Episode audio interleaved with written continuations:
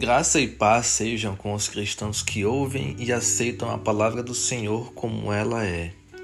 O verso-chave da mensagem de hoje está em 2 Timóteo, capítulo 4, versículo 3, que diz: Pois virá o tempo em que não suportarão a sã doutrina.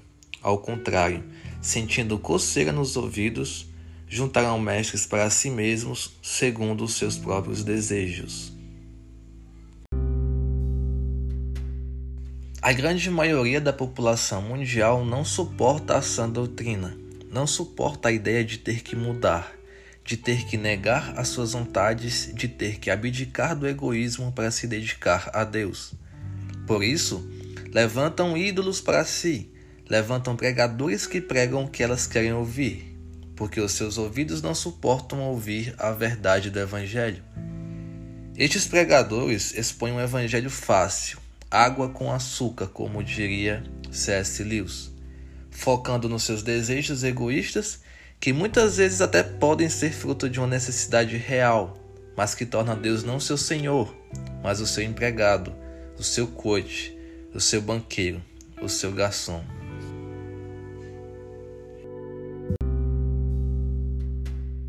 A sã doutrina prega o Cristo ressurreto que morreu pelos nossos pecados bem como a necessidade que há de nos arrependermos dos nossos pecados, de nos convertermos, de renunciarmos às nossas vontades.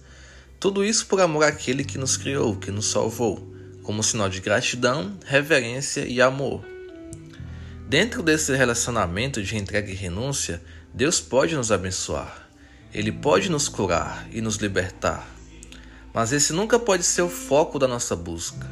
Se o buscarmos pelo que Ele pode nos dar, se o buscarmos por causa dos nossos desejos, se levantarmos mestres que pregam isso, não estaremos nada além do que nos enganando. Primeiro, porque só queremos receber das mãos dele, mas não queremos nos ajoelhar aos seus pés, nos sujeitarmos a ele.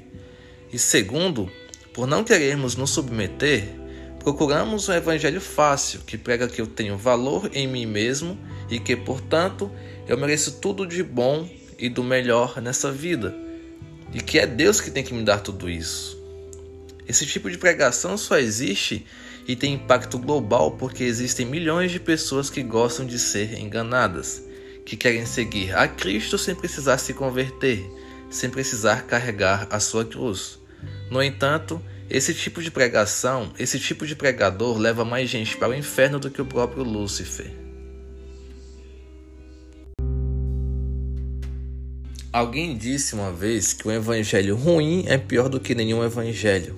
De fato, é melhor não ter ouvido falar sobre o evangelho do que ter conhecido um ruim, um distorcido, um que prega tudo, menos o que Jesus ensinou e expôs.